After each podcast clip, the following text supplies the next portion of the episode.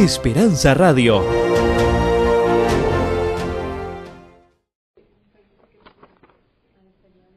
Hace cinco años estoy trabajando en Puerto Rico y el Señor ha puesto realmente una inquietud en mi corazón.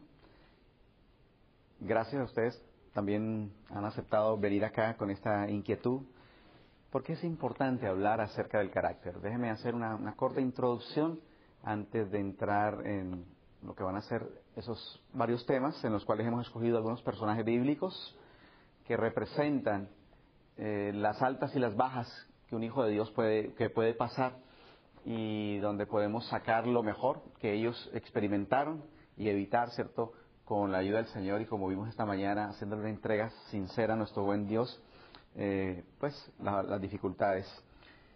La palabra carácter, eh, tan amplia como es, viene de la palabra griega char. Los griegos usaban Ah, para tatuar o para imprimir, digamos, en el cuero un, un, original, un patrón. Entonces imprimían un char. Nosotros usábamos las maquinillas antiguas, ¿verdad? Y llamamos caracteres, ¿verdad? A esas, a esas impresiones. Pues bien, ah, la palabra del Señor realmente presenta este tema como una necesidad el Señor quiere ofrecernos, quiere ofrecernos eh, material suficiente y poder a fin de que podamos ser vencedores. Estamos tratando de poder conseguir las señales si tú nos quieres ayudar. Eh, entre tanto, quiero repartir un par de citas para que las, repasemos acá. Me gustaría que buscáramos eh, Génesis capítulo 2 o 5, mejor, 5, 1 al 3. Y alguien que me busque, por favor, eh, Gálatas 2.19. Hermano, gracias, aprecio. Si usted nos quiere hacer esa lectura, Gálatas 2.19 y Génesis 5, 1 al 3. A ver si podemos, entre tanto, abrir información. Porque lo otro es, prendamos esa y pasemos toda la información que yo tengo acá. Si prende y hay forma de conectar directamente con esa computadora.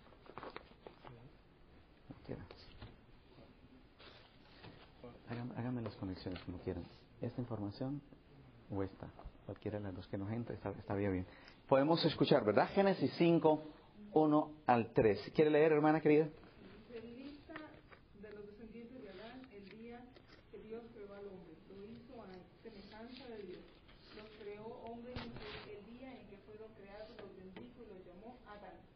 Tenía 130 años cuando le nació un hijo su semejanza conforme a su imagen y lo llamó.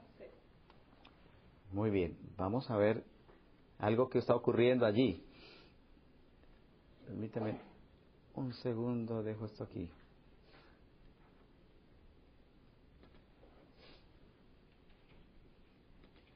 Ustedes recuerdan Génesis 1.27, dice que creó Dios al hombre a su imagen y semejanza. Y ahora en el capítulo 5 encontramos como algo diferente, ¿no? Día, eh, dice el versículo 1, en que creó Dios al hombre, a la semejanza de Dios lo hizo. Varón y hembra los creó, dice el versículo 2. Ok, ahora estamos, ¿sí? Si quieren, me, me, ayudan a apagar un poquito acá. Para que se vea mejor. Eso, ahí está bien. Gracias. Ahora está mejor. Muy bien.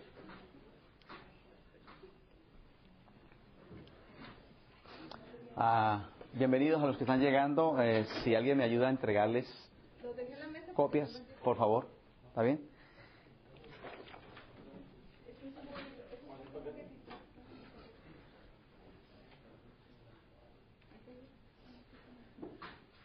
Escuchamos una cita. Gracias, hermanos. Ahora vamos a tratar de aprovechar el tiempo que nos queda. Y la palabra del Señor presenta en el libro de Génesis el original, ¿verdad? Con que fuimos nosotros creados, a imagen y semejanza del Señor. Éramos parecidos realmente por fuera y por dentro en nuestro comportamiento al Señor. Lamentablemente después del pecado, dice entonces que Adán y su mujer dieron a luz un hijo. Versículo 3. Vivió Adán 130 años y engendró un hijo a su semejanza, conforme a su imagen, y llamó su nombre Seth. ¿En qué consiste entonces ahora el plan de la salvación? Dios desea restaurar eso que se perdió en el huerto del Edén. Y uh, Jesús es presentado ahora como nuestro ejemplo supremo. Quisiera uh, leer con ustedes algunas citas y contestar algunos espacios que ustedes tienen ahí en blanco. Pero quiero que miren aquí conmigo esta, esta imagen. Uh, hace poco una noticia de una mujer que fue mordida por un perro en Europa, ¿verdad? Y esa fue la reconstrucción, lo que se pudo hacer. Nuestros primeros padres fueron mordidos por un animal, ¿verdad? Una serpiente antigua que se llama Diablo y Satanás. Y el Señor, alabado sea su nombre, ha venido para restaurar y hacer una cirugía plástica, gloria sea su nombre, ¿verdad? Y es prácticamente lo que queremos ver. ¿Qué ha hecho Jesús? Mira esta linda declaración que quiero que esté con ustedes. Dice que el ejemplo de Cristo nos muestra que nuestra única esperanza de victoria está en la continua resistencia a los ataques de Satanás.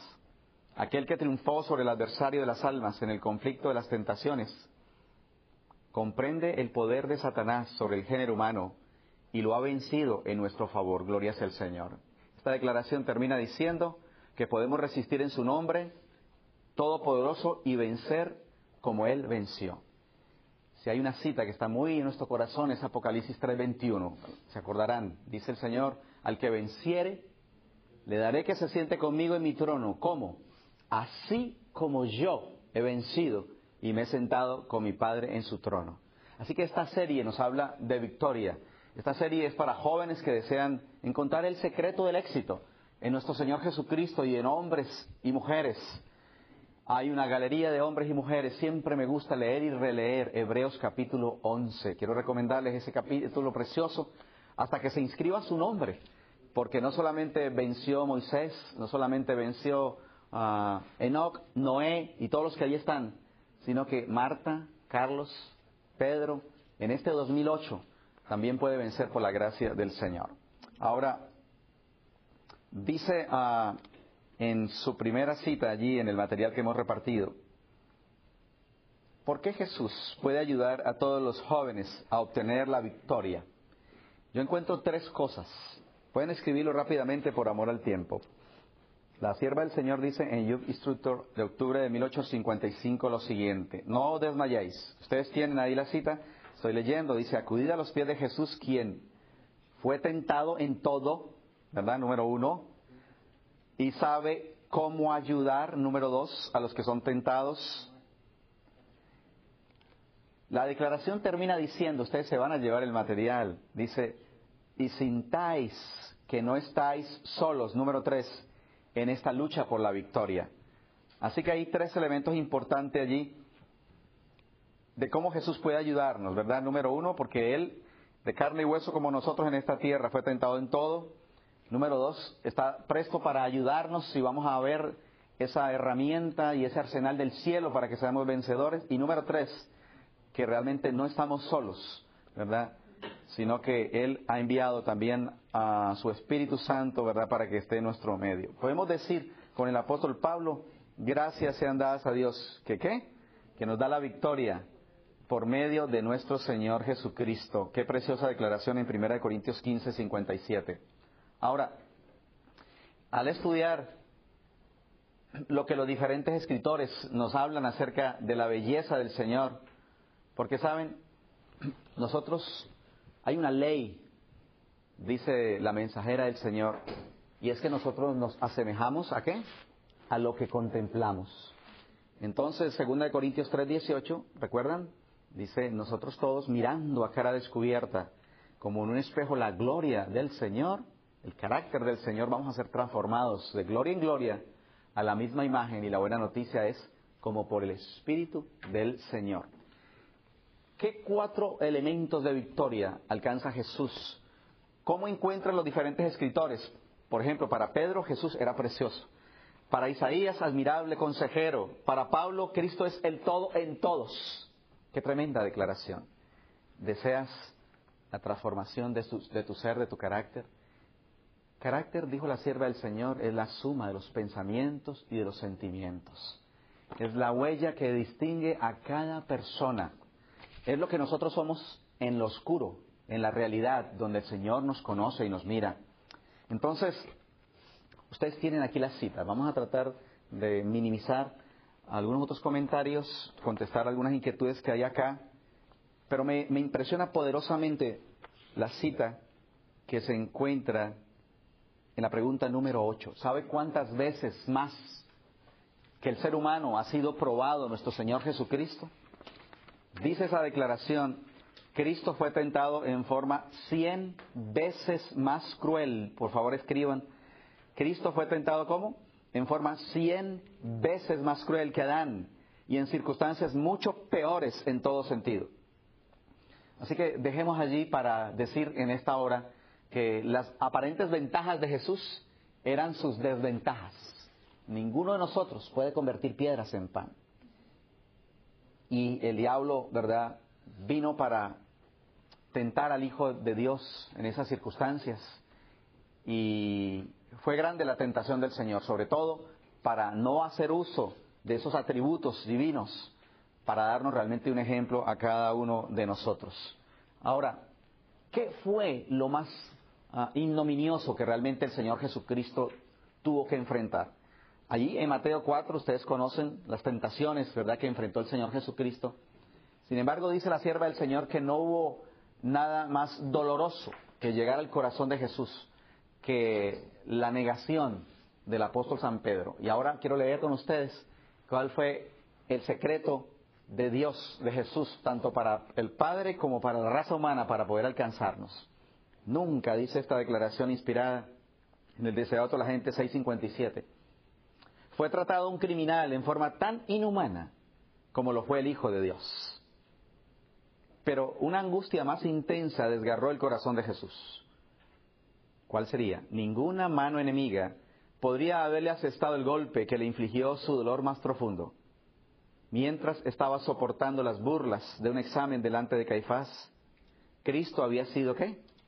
Negado por uno de sus propios discípulos. El propósito es saber cómo vencer, así como Cristo venció.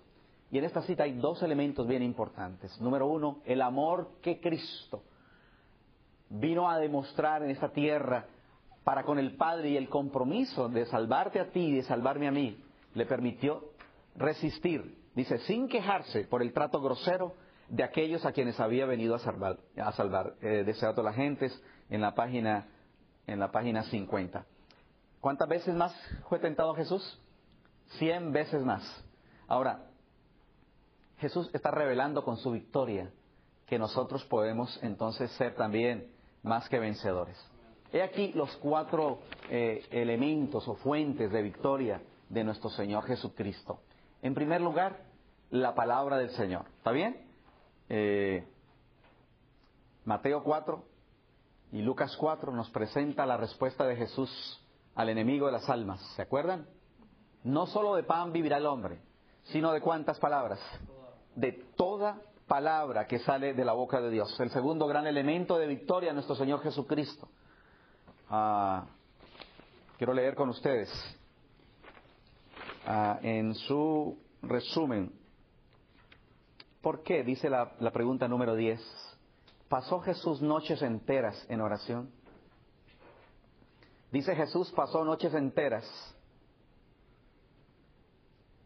en oración en las solitarias montañas, no debido a sus debilidades y necesidades, sino porque vio, sintió la debilidad de vuestra naturaleza para resistir las tentaciones. Pueden escribir ahí, ¿para qué? ¿Para qué oró Jesús? Dice, para resistir las tentaciones. ¿No le dijo Jesús a Pedro eso? He orado por ti, ¿te acuerdan? Para que tu fe no falte. Gloria sea el Señor. Para resistir las tentaciones del enemigo en estos mismos puntos donde soy vencido vosotros ahora. Sabía que seríais indiferente con respecto a vuestros peligros y que no sentiríais vuestra necesidad de orar. Por vuestra causa derramó sus oraciones. ¿Por qué pasó Jesús noche entera en oración? Y mientras le clamaba a los discípulos, ¿verdad? ¿No has podido velar una hora? Jesús les estaba dando realmente el modelo y el secreto. ¿Y qué decir acerca de la dependencia de Jesús acerca del Espíritu Santo. Jesús comenzó donde nosotros comenzamos cuando le entregamos nuestra vida a Jesús. Jesús no experimentó un nuevo nacimiento, eh, digamos, en edad adulta mayor como nosotros. Fue concebido, ¿verdad?, aquí en la tierra por el Espíritu Santo en María. Y nosotros experimentamos, como dice Juan 1.12, que a todos los que le recibieron, a los que creen en su nombre, les dio potestad de ser hechos hijos de Dios, los cuales no son engendrados de varón ni de mujer, sino de Dios. He aquí las cuatro fuentes de victoria y de poder del Señor Jesucristo. Quisiéramos desarrollarlas donde el tiempo nos permita. ¿Y qué decir acerca de su sumisión y su entrega al servicio? Hay citas innumerables y la palabra del Señor nos dice, como en Isaías capítulo 42, me gusta mucho esa cita, He aquí mi siervo, yo le sostendré, mi escogido en quien mi alma tiene contentamiento. Y el Señor ha prometido victoria y desarrollo del carácter, como lo escuchamos esta mañana, a todos aquellos que se dedican ¿qué? a desarrollar los dones para el servicio del Señor. Hablemos por un momento acerca de las Sagradas Escrituras. Escrito está, no solo de pan vivirá el hombre, sino de cuántas palabras, sino de toda palabra. ¿De cuántas palabras viven los jóvenes victoriosos? De toda palabra. Ah, quiero que miremos, hay una cita allí, en las números nueve. Qué declaración, me gusta mucho en el deseo de todas las gentes. Este es un seminario, quisiéramos que sea tan participativo como que pudieran ustedes hacer algunas preguntas, pero estamos en la recta final de esta primera parte y entraremos enseguida en el segundo seminario, me dicen en, cuál es el momento. Sin embargo, miren esta supercita de la sierva del Señor. ¿Por medio de qué venció en el conflicto con Satanás? Pregunta la sierva de Dios, el deseado de la gente, página 99. Respuesta, por la palabra de Dios. Solo por medio de la palabra pudo resistir la tentación. Y escuchen ahora esto precioso que aparece allí. Quiero recomendarles que escriban esa cita en una tarjeta, la pongan en un adhesivo, en su cama, enfrente de la nevera, lleven con ustedes, porque mira la sierva del Señor lo que va a decir. Cuando nos veamos asaltados por las tentaciones, no miremos las circunstancias o nuestra debilidad, sino el poder de la palabra. Toda su fuerza es nuestra. Gloria sea el Señor. Con razón el rey David dice, ¿con qué limpiar el joven su camino? ¿Se acuerdan? Con guardar tu palabra, ¿verdad? y lámpara es a mis pies tu palabra. Y en mi corazón, dice él, he guardado tus dichos para no pecar contra ti. Nosotros somos lo que somos. Porque, bueno, Adán y Eva le entregaron esa voluntad al enemigo en el Edén. Pero el partido se desempata cuando tú has conocido. Y la palabra del Señor nos va a decir en palabras de Pedro, del cual estaremos estudiando, que nosotros, queridos jóvenes, somos participantes de la naturaleza divina. ¿Por medio de qué cosa? De las preciosísimas y grandísimas promesas. Apúntenlo allí, primera de Pedro, capítulo 1, los versículos 7 en adelante, usted va a encontrar allí. Y Pedro entendió, después de los varios sufrimientos y caídas, que era viviendo de la palabra del Señor como podía ser participante de la naturaleza divina. Quería hablarles un poco acerca de cómo Jesús hacía la voluntad de Dios a, través de, la palabra del Señor. Eh, hay un ejemplo bíblico para que entendamos este primer elemento de victoria de Jesús. El joven victorioso acepta la voluntad del Señor y la voluntad del Señor, ahora voy a leer dos citas con ustedes en pantalla, se manifiesta claramente en dónde? En su santa palabra. Cuando un joven dice, Señor, ¿cómo hago yo para saber si esta muchacha me conviene? Y bueno, el Señor ha dejado toda la fuente de sabiduría y de consejo en su palabra. Y lo primero que nos va a decir en 1 Corintios 6 es, no juntéis con qué? En yugo desigual con los infieles. ¿Quieres saber cuál es la voluntad de Dios? Alinea tu mente, ¿verdad? Y somete tus pensamientos y tus sentimientos a un escrito está y sabrás realmente cuál es la voluntad del Señor. Ahora quiero que ustedes sepan exactamente con la Biblia para contestarle a alguien que le pregunta, ¿cómo sé yo qué es la voluntad del Señor. Un día vinieron a preguntarle a Jesús, Maestro, tu madre y tus hermanos te esperan. Dice Marcos 3:34, Jesús contestó quién era la madre y los hermanos de Jesús. Usted y yo somos parte de la familia del Señor. Mire, mirando a los que estaban sentados alrededor, dice Marcos 3:34, dijo, he aquí mi madre y mis hermanos. ¿Quién es mi madre y mis hermanos para Jesús? Porque todo aquel que hace la voluntad de Dios, ese es mi hermano y mi hermana y mi madre. Ahora, como la Biblia se explica a sí misma, le vamos a preguntar al Señor qué es hacer la voluntad de Dios. Y en un pasaje paralelo a Marcos 4, que es Lucas 8, 20 y 21, dice lo mismo, pero definiendo qué es, quiénes son los que hacen la voluntad de Dios. Se le avisó diciendo, tu madre y tus hermanos están afuera y quieren verte. Él entonces respondiendo les dijo, ¿qué les dijo? Mi madre y mis hermanos son los que qué? Oyen la palabra de Dios y la hacen queda claro que hacer la voluntad de Dios es escuchar la palabra y hacerla. Como decía Samuel, habla que tu siervo que oye. Si ustedes han registrado esas dos citas allí que son bien importantes, el primer secreto de victoria es consultar al Señor, ¿verdad? Su voluntad a través de la palabra de Dios. El secreto de victoria ya lo leímos. ¿Por medio de qué venció en el conflicto con Satanás? Por la palabra de Dios. No consultes a las emociones, no consultes a las mayorías, no consultes al razonamiento como nos lo presentó el pastor Bora anoche, consúltale directamente a un escrito está, las Sagradas Escrituras. Mire qué linda declaración. La sierva del Señor dice que si usted levanta un muro de promesas a su alrededor, el diablo no lo puede tumbar. De lo primero que el Señor inquietó en mi alma cuando llegué a Jesús a los 12 años fue empezar a saturarme de la palabra de Dios. Y colocaba en, la, cama donde yo dormía, en una cama metálica, stickers, calcomanías, con versículos de memoria. Uno, de los primeros versículos que me aprendí es Santiago 1.12. ¿Alguien sabe Santiago 1.12? Qué linda declaración. Dice, feliz el joven que soporta la tentación, porque cuando haya resistido la prueba, recibirá la corona de vida que Dios ha prometido a los que le aman, alabado sea el Señor. Si tú, tú empiezas a atesorar promesas, por ejemplo, Judas 24, que fiel es Dios, que no os dejará ser probado más de lo que podamos resistir, dice Primera de Corintios 10.2, sino quedará con la tentación también la salida. Judas 24 dice que el Señor es poderoso. Gloria al Señor. Así que les, les animo a eso, jóvenes. ¿Ustedes desean parecerse a Jesús? ¿Desean tener el carácter de Jesús? Primer elemento de victoria, Jesús le contesta al enemigo, con un escrito está. Nos hemos dejado envolver con las palabras, los dichos, los proverbios de esta cultura donde nos toca vivir en esta tierra. Pero saben, ah, nosotros vivimos acá, pero realmente nuestra ciudadanía está en los cielos. Y ustedes van a escuchar el tema que más me apasiona, junto con el de Jesús y todos los demás. Vamos a terminar esta serie hablando de un hombre maravilloso que realmente eh, agradó al Señor y caminaba con el Señor ustedes saben, dice levantad un muro de pasajes de las escrituras a vuestro alrededor y veréis que el mundo no puede derribarlo. Memorizad, ¿qué cosa? Las escrituras.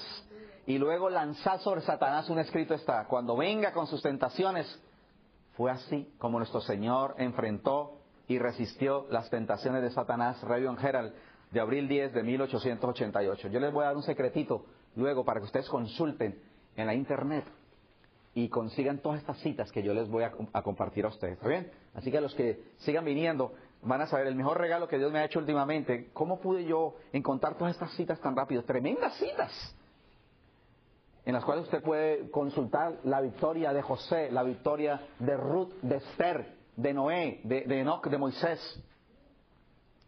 Mira qué linda declaración. La sierva del Señor dice, mensaje para los jóvenes, página 96 no se puede describir con palabras el gozo y la paz de aquel que se apropia de las promesas de Dios. Las pruebas no lo perturban. Escucha el que vive la palabra del Señor. ¿Las pruebas qué? No lo perturban. ¿Qué más? Los desprecios no lo congojan. Alabado sea el Señor. Ha crucificado el yo. Día tras día pueden hacerse sus deberes más abrumadores, sus tentaciones más fuertes, sus pruebas más severas, pero no vacila pues recibe fuerza igual a su necesidad. ¿Cómo les parece? ¿Vas a recibir qué? Fuerza y como dice la palabra del Señor, como tus días será tu fortaleza, gloria sea el Señor. Estamos viendo el primer elemento de victoria de nuestro Señor Jesucristo. Cuando Jesús le contestó al diablo, no solo de pan vivirá el hombre, ¿de dónde sacó eso? Les dejo como tarea.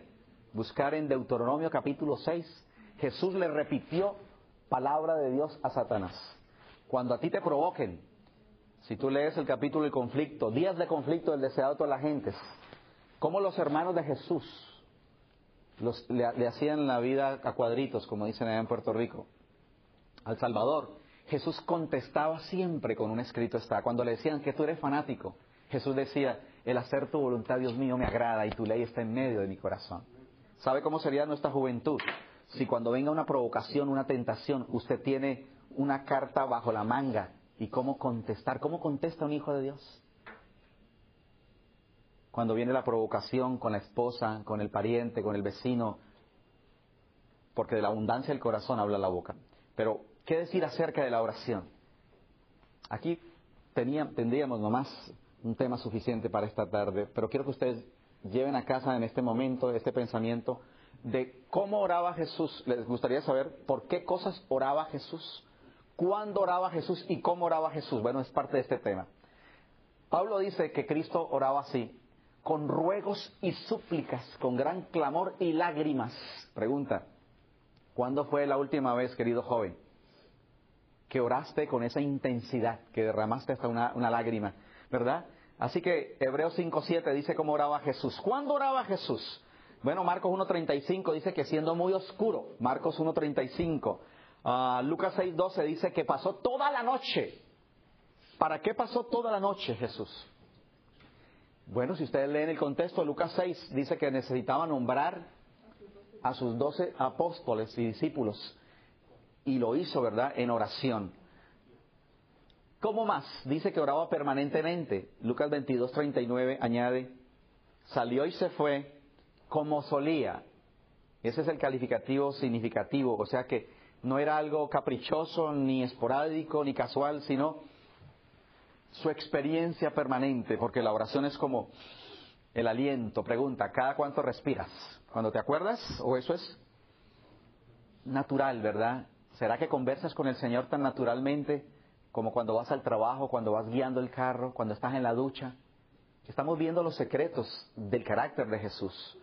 En primer lugar, la palabra del Señor. En segundo lugar, mira cómo eran las, oraciones. Esta cita la repetimos. Dice que levantándose muy de mañana, tan rico que es dormir, ¿verdad? A esa hora, a las cinco de la mañana, cuatro y media.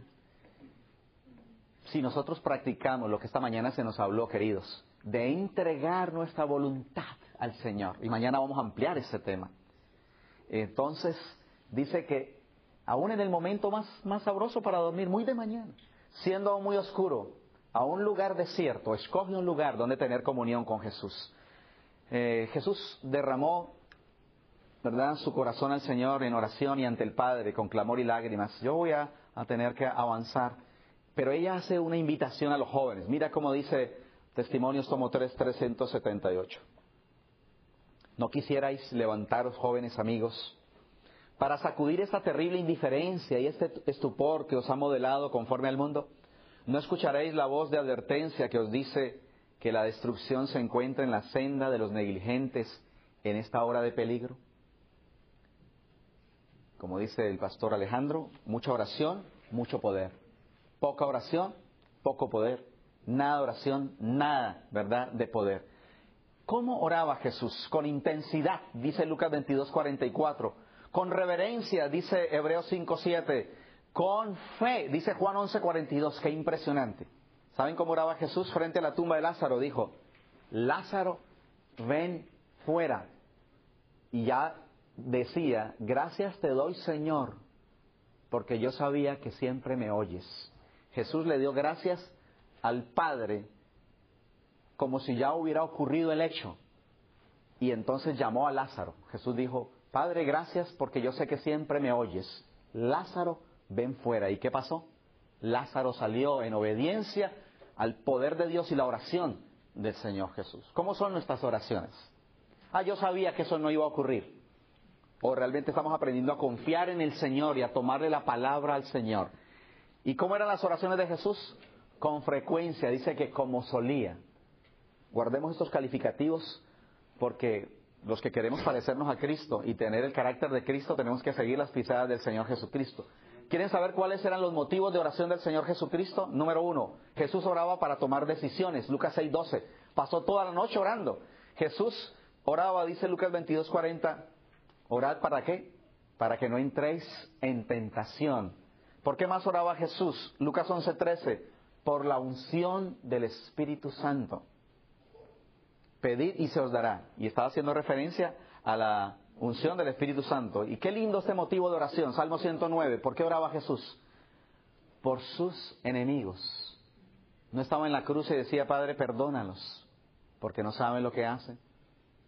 Saben, si nosotros usáramos de la palabra del Señor, nuestra vida y nuestro carácter sería transformado. En el siguiente seminario vamos a estar estudiando el secreto de la transformación de ese discípulo llamado Juan, que tuvo que aprender con caídas y con golpes, ¿verdad? acerca de ese poder maravilloso que está a nuestro alcance para nuestra transformación. Y Jesús oraba, y nuestra vida no es igual. Hay paz, y sale el resentimiento cuando oramos por los enemigos y los que nos hacen la vida difícil. Y también me gusta muchísimo, como dice Juan 17, 24, Padre, dice Jesús, por amor al tiempo, yo quiero que donde yo esté, donde yo esté, ellos estén conmigo. Jesús había orado por ti y por mí para que estuviéramos en el cielo. Alabado sea el Señor. Amén. Así que esas son las oraciones de Jesús y sobre todo insistentemente Jesús oraba para hacer la voluntad del Padre. Lucas capítulo 22, el versículo 42. Ahora, Jesús oró por varios elementos y la sierva del Señor dice que si el Rey del universo oraba en esta forma, ¿cuánto más? Dice como humano, la oración fue para él, ¿qué cosa? Una necesidad y un privilegio. Encontraba consuelo y gozo en la comunión con su Padre. Y escuchen esta reflexión. Con eso terminamos esta sección del secreto de Jesús a través de la oración. Si el Salvador de los hombres, el Hijo de Dios, sintió la necesidad de orar, ¿cuánto más nosotros, débiles mortales, Manchados por el pecado, no debemos sentir la necesidad de orar con fervor y constancia. Camino a Cristo, página 83. Tercer elemento de victoria de nuestro Señor Jesucristo. Cuando Satanás viene para nosotros a atacarnos, pero le hemos entregado nuestra vida al Señor y Él ha engendrado en nosotros un nuevo corazón, entonces va a ocurrir lo que ocurrió en la vida de Cristo. ¿Te gustaría llegar a decir, como decía Jesús en Lucas 4:16, el Espíritu del Señor está sobre mí, por cuanto me ha ungido para dar buenas nuevas a los pobres. Me ha enviado para sanar a los quebrantados de corazón, a pregonar libertad a los cautivos y dar vista a los ciegos, a poner en libertad a los oprimidos. Necesitas y deseas tener el carácter de Cristo. Cristo, y estuve haciendo ese estudio, las nueve principales virtudes y características de Jesucristo son un despliegue de los frutos o del fruto en singular del Espíritu Santo en la vida de Jesús. La palabra del Señor presenta el amor de Cristo, el gozo, la paz, la benignidad, la bondad, el dominio propio y la fe de Jesús como resultado de la presencia del Espíritu Santo. ¿Y qué pasa cuando viene el enemigo contra nosotros como un río? Bueno, el Señor va a levantar bandera contra él a través del Espíritu Santo. Hemos estudiado hasta aquí y quiero que lo hagamos práctico, jóvenes, al concluir esta parte. Ah, es realmente tu anhelo, es tu deseo crecer y parecerte cada día más al Señor Jesucristo. Eh, el único sermón que las personas pueden conocer sin que tú abres la boca. Alguna persona decía, ustedes proyectan una paz, una amabilidad, ¿Qué proyecta tu vida? ¿Desea realmente reflejar la gloria y el carácter del Señor? Recuerda que Jesús a través de la palabra, a través de la oración y de la presencia del Espíritu Santo, recibió el poder, dice la palabra del Señor en Hechos 10:38. Dios ungió como? Con el Espíritu Santo y con poder a Jesús de Nazaret. Y éste anduvo haciendo bienes y sanando a los oprimidos por el diablo porque Dios estaba con él. Lamentablemente muchos jóvenes quieren tener fuerza y energía sin la gasolina del cielo. Y nosotros estamos corriendo el carro, ¿cierto?, con nuestras propias fuerzas. Y Jesús dijo en Hechos 1.8, ¿se acuerdan? Quedaos en Jerusalén hasta que recibáis poder. Y Jesús era pleno del Espíritu Santo. Fue nacido por el Espíritu Santo, fue bautizado por el Espíritu Santo, fue lleno del Espíritu Santo en el desierto de la tentación, ¿verdad? Y fue por el Espíritu Santo como Jesús pudo resistir. Finalmente, el ejemplo de Cristo nos habla acerca de su entrega. De eso estuvimos hablando esta mañana, ¿verdad? Eh, escuchando. He aquí mi siervo. Y la suma de la entrega es disponernos al servicio del Señor. Si tú deseas parecerte a Jesús, ese camino dejó las huellas, ¿verdad? Y es la huella del servicio. La vida de Jesús se resume en esta declaración. La palabra del Señor vino, dice que vino a dos cosas, a dar su vida en rescate por muchos y a no a ser servido, sino a qué? Sino a servir. Mateo capítulo 20, versículo 28. Ahora, quiero que te lleves este recuerdo. Jesús sometía realmente su voluntad al Padre. Y uno de, de los cuadros más impresionantes de los que quieren alcanzar la victoria es que Jesús tuvo que tomar una copa, ¿verdad? En la cual el yo, el egoísmo, ¿qué más? Haz la lista de las pruebas más grandes y tentaciones sobre las cuales quisiera ser vencedor. Y la envidia, la calumnia, la intemperancia, la ingratitud, la traición, la crueldad, la infidelidad. Y Jesús decir, Señor, no sea como yo quiero, sino como tú. Y pase de mí este vaso. Pero Jesús se identificó tan plenamente con la raza humana que es no solamente nuestro ejemplo, sino que es nuestra fuerza para vencer por su gracia y su poder. Escucha esta declaración. Tan plenamente estaba Jesús entregado a la voluntad de Dios que solo el Padre aparecía en su vida. Así también hemos de vencer nosotros como Cristo venció. Así que si nos entregamos de todo corazón al Señor y le contemplamos, ¿verdad? Pablo tenía dolores de parto, dice Gálatas capítulo 4, hasta que Cristo fuera formado en sus feligreses. Es nuestro deseo y el ministerio Generación de Jóvenes para Cristo, que ustedes al regresar a California, a Minnesota, a New Jersey, a Puerto Rico, a los diferentes lugares donde estás, ahí en Chicago y en las calles de este gran país, puedas reflejar realmente el carácter de Jesús. Yo tengo tres niñas y mi más grande anhelo realmente, y, me siento contento cuando me dicen, ¿cómo se parece a ti?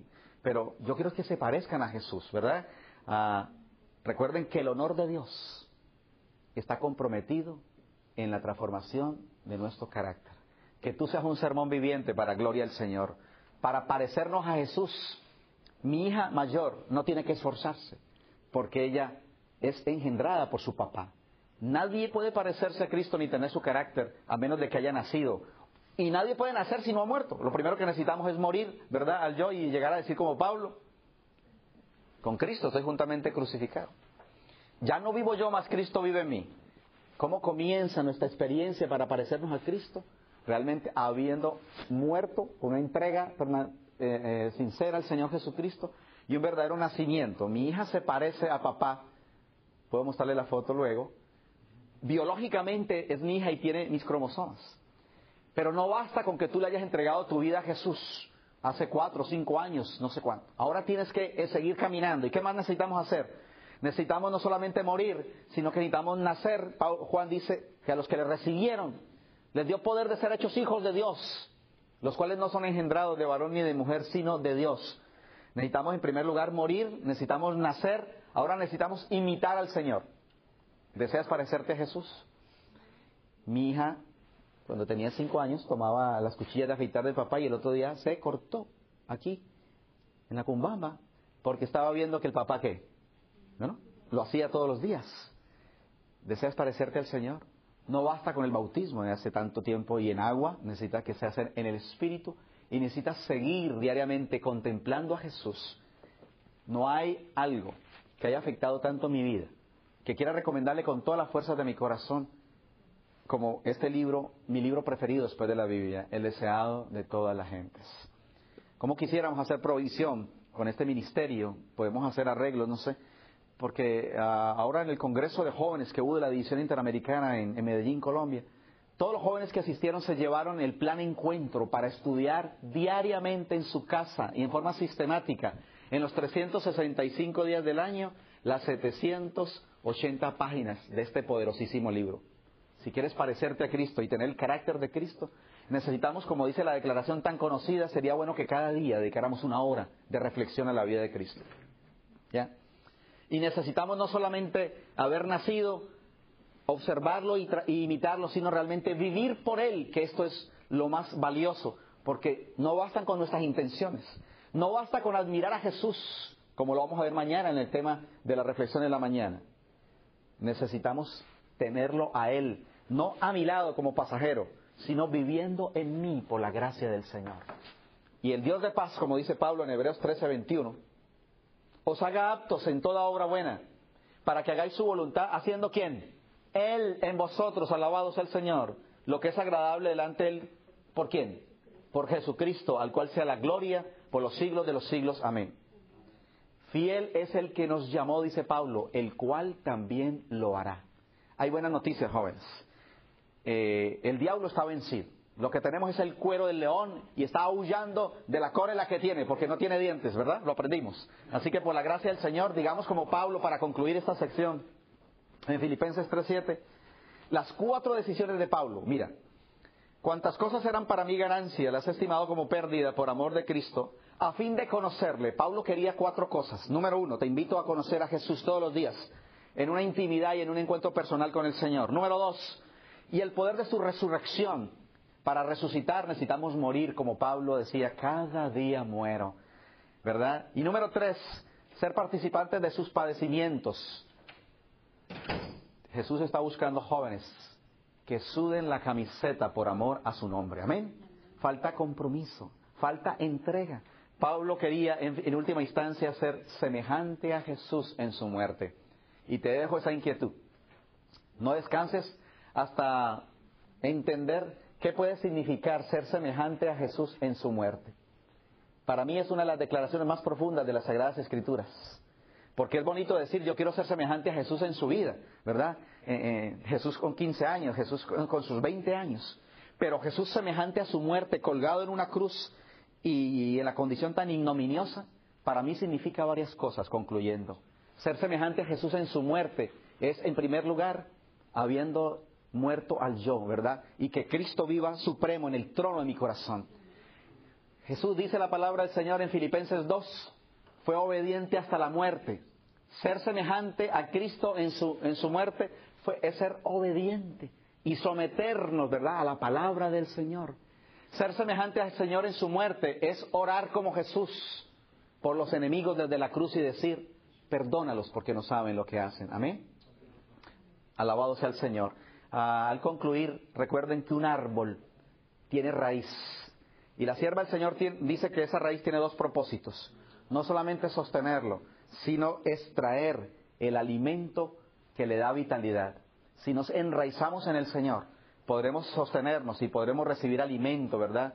Mientras el alma, dice la matutina, alza tus ojos, página 96, se extienda hacia Cristo, existe poco peligro de que sus hojas se agosten, hablando de agosto, marchiten y decaigan, y las tentaciones que puedan llegar como una tempestad no lo desarraigarán.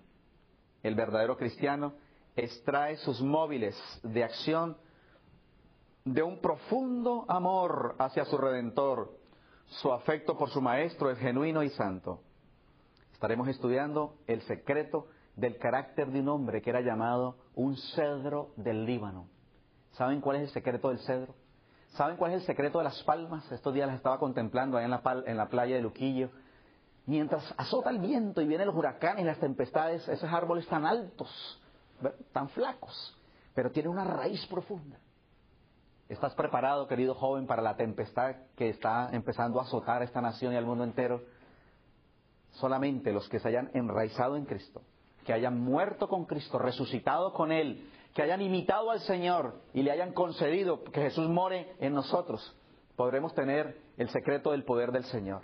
Recuerden que porque Cristo pasó la prueba del dolor, puede auxiliar a los que ahora la están pasando, dice Hebreos capítulo 2, versículo 18. Que cada día podamos dedicar tiempo a conocer la vida de Jesús.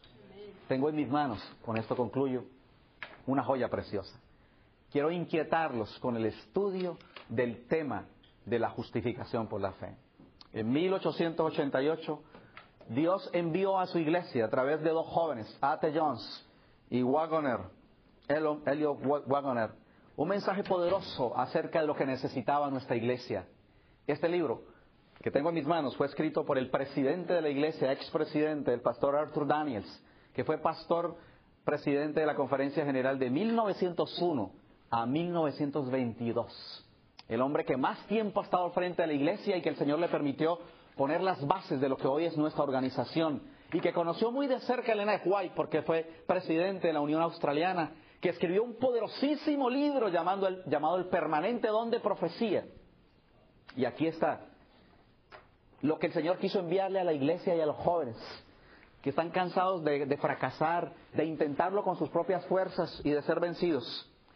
El Señor nos llama la atención a la riqueza de Jesucristo para que nosotros, haciéndole una entrega al Señor, podamos experimentar, como lo escuchamos esta mañana, una voluntad santificada y ahora la obediencia no sea una obligación, sino un placer y podamos decir como Jesús, el hacer tu voluntad, Dios mío, me agrada y tu ley está en medio de mi corazón.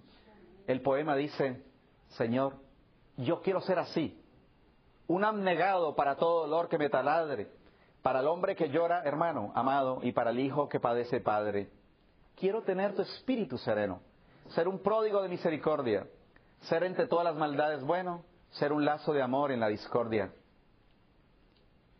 Que Dios te bendiga y que la vida de Cristo pueda apasionar nuestra alma, transformándonos y enviándonos como un sermón viviente allí en la casa, en las calles y carreras, cuando la gente nos, vea, pueda ver realmente el reflejo de Jesús.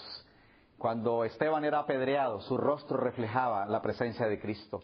Cuando Moisés bajaba del monte, la gente veía el rostro del Señor. Enoch resplandecía en la intimidad con el Señor. Que Dios nos bendiga. Quiero orar con ustedes. Gracias, querido Padre, por habernos permitido tener este sencillo mensaje, esta inquietud, quede en el corazón de tus hijos, para que podamos sentarnos en el trono con nuestro buen Jesús, así como Él venció. Gracias porque hay vencedores sobre la bestia, sobre la marca de la bestia, sobre la imagen. Hay vencedores sobre el yo, sobre la intemperancia. Permítenos en esta serie seguir descubriendo el secreto de estos campeones. Te lo hemos pedido agradecidos y sobre todo gracias por el ejemplo noble, por la paciencia y la vida imperturbable y amorosa de nuestro Señor y Salvador Jesucristo, para quien sea la gloria por los siglos de los siglos. Amén. Esperanza Radio. Disfrute de buena programación para toda la familia, 24 horas al día, 7 días a la semana.